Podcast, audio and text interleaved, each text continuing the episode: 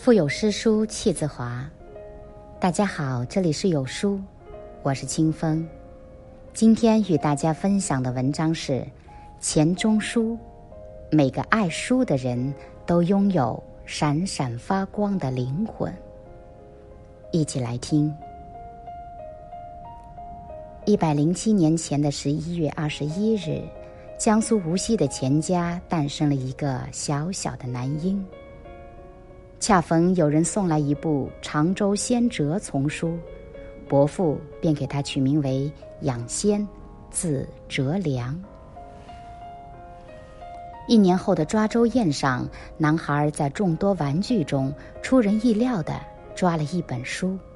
父亲想，孩子喜欢读书是好事儿，便正式给他取了个名字叫钟书，意为钟爱读书。这个男孩就是钱钟书，未来中国的文化昆仑、博学鸿儒。钱钟书曾这样写道：“人生据说是一部大书，我们一大半作者只能算是书评家。但世界上还有一种人，他们看书的目的，并不是为了写书评或介绍。”他们有一种业余消遣者的随便和从容。他们不慌不忙的浏览，每到有什么意见，就随手在书边的空白上注几个字。钱钟书就属于后者，他爱书，痴迷读书，大半生时间都与书为伴。因此。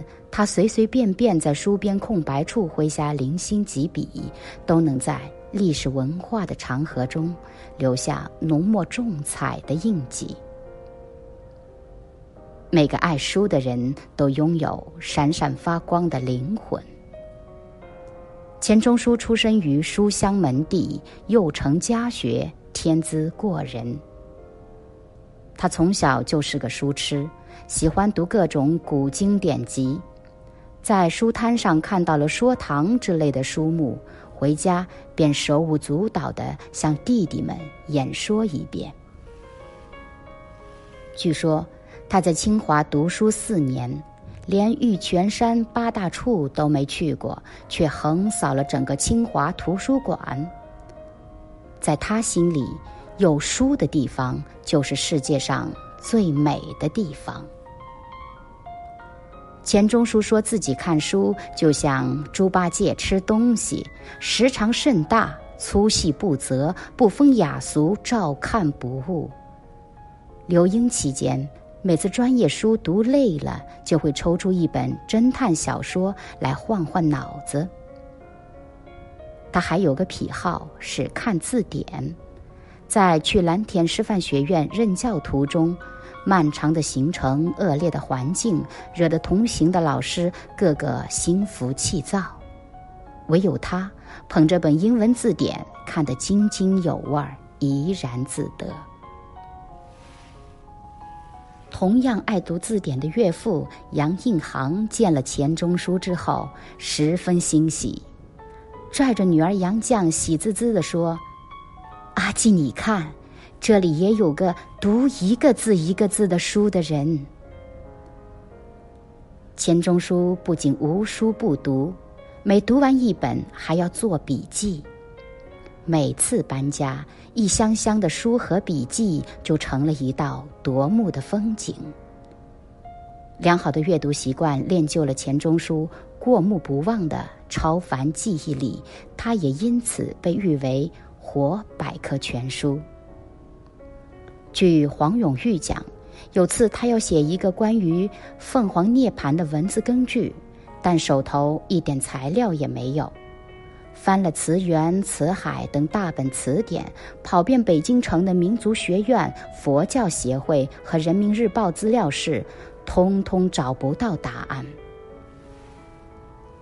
忽然他灵光一闪，想起了钱先生，就连忙打了个电话过去。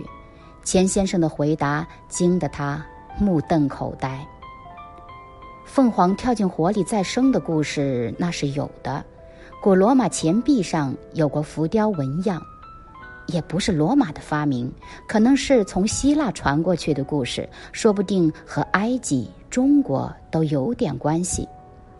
这样吧，你去翻一翻大英百科，啊不，你去翻翻中文本的《简明不列颠曲百科全书》，在第三本里可以找得到。黄永玉第一时间照做，结果马上就找到了。真正是听君一席话，胜读十年书啊！钱钟书不仅爱读书，还倾尽了毕生的心血来写书。提起他，毫不例外就会想起《围城》，但《围城》只是钱老的游戏之作，他本人是不怎么满意的。他毕生最伟大的研究成果是被企鹅经典文库收录的。管锥编，该文库收录的门槛极高，在二零零零年之前只收录了两位中国作家的书，一个是鲁迅，一个是钱钟书。钱钟书先生才高八斗，学富五车。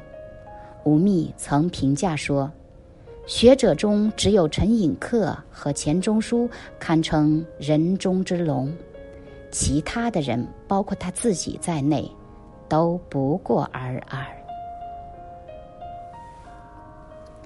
同被企鹅经典文库收录作品的当代作家麦家曾说过：“爱读书的人是会发光的人，是最可爱的人，是传播文明的人，是建立秩序的人。”钱钟书就是这样的人。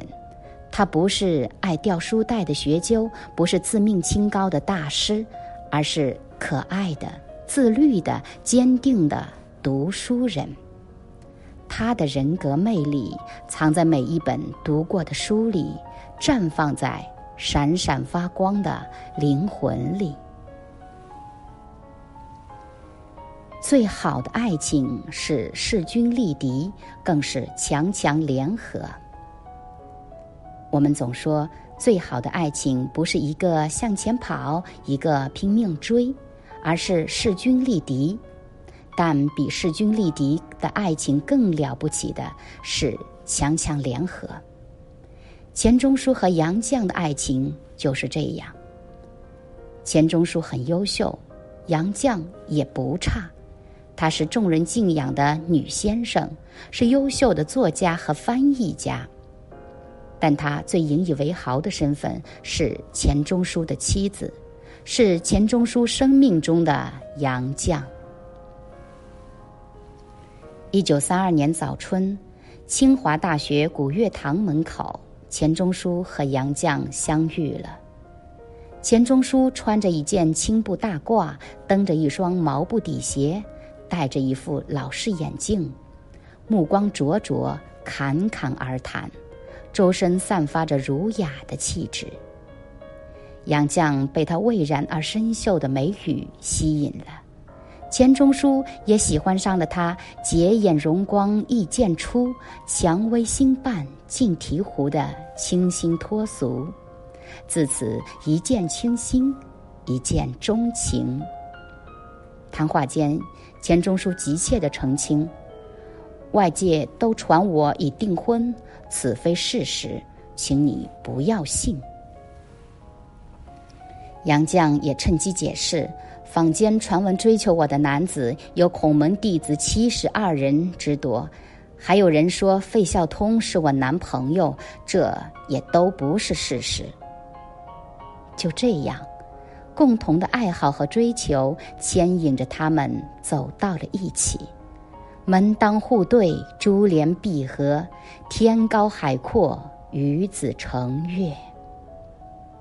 胡和清对二人的结合赞叹道：“钱钟书、杨绛伉俪，可说是当代文学中的一双名剑。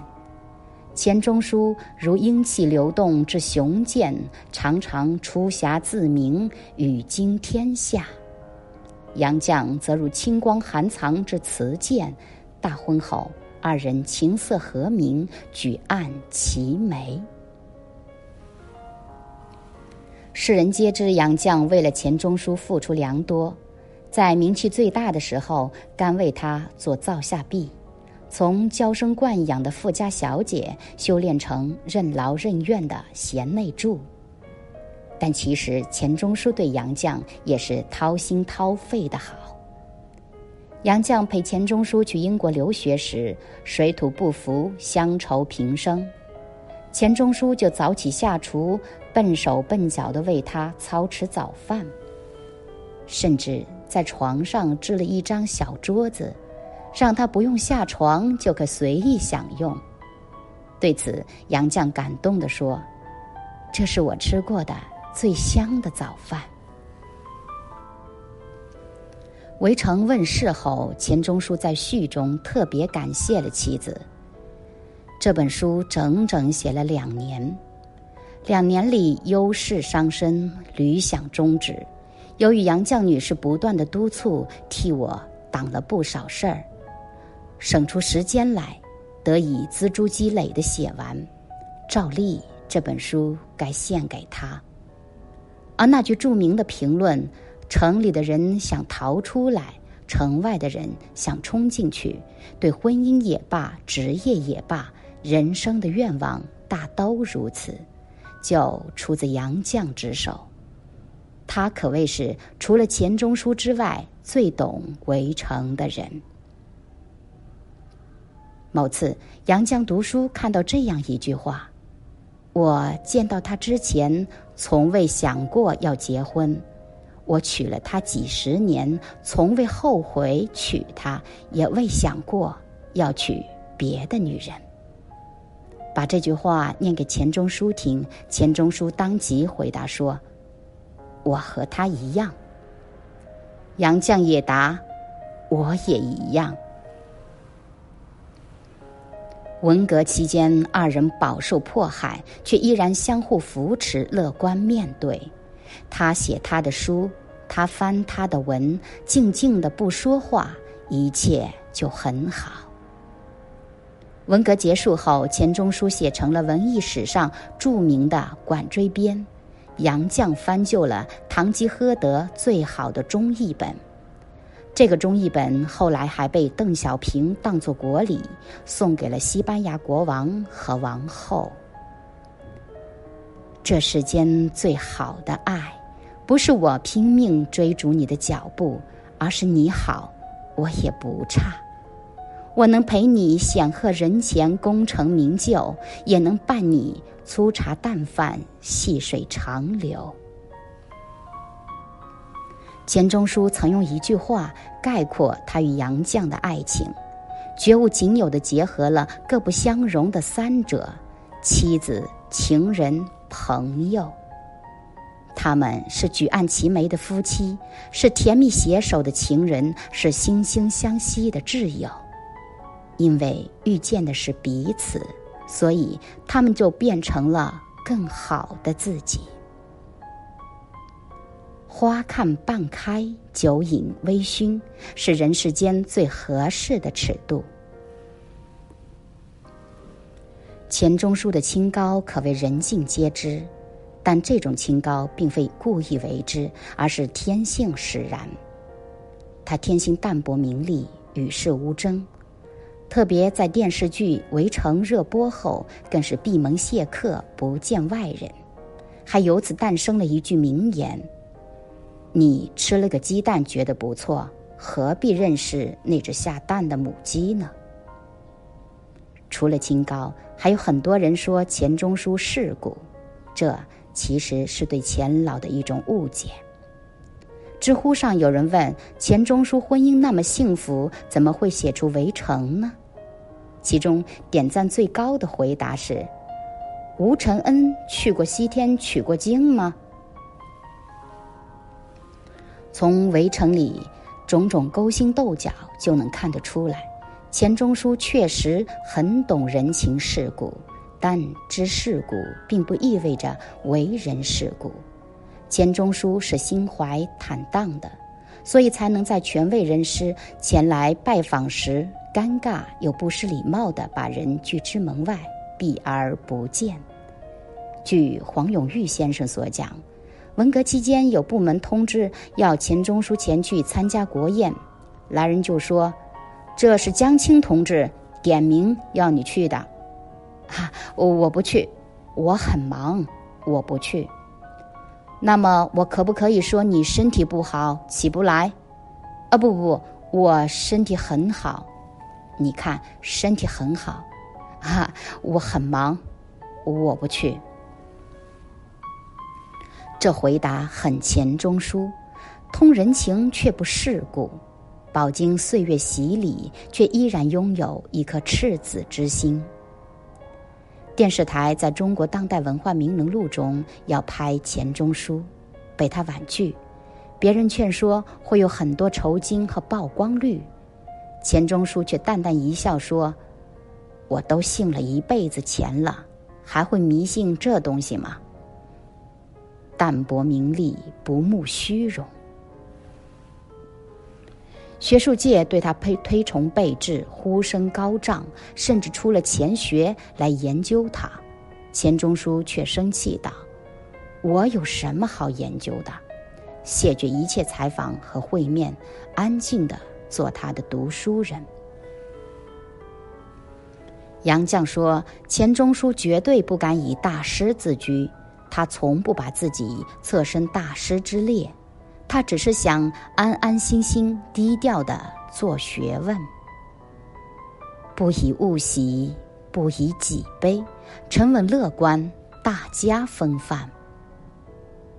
他用传奇的一生告诉我们：花看半开，酒饮微醺，是人世间最合适的尺度。多一分，少一分，都不是那个滋味儿。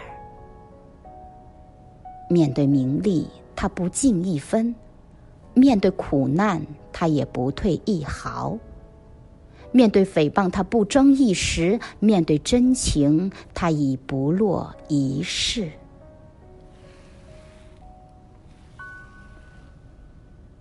好了，亲爱的书友，这就是今天与大家分享的文章。在这个碎片化的时代。你有多久没读完一本书了？欢迎大家下载有书共读 App 收听领读。我是主播清风，在美丽的龙城为您送去问候。我们明天见。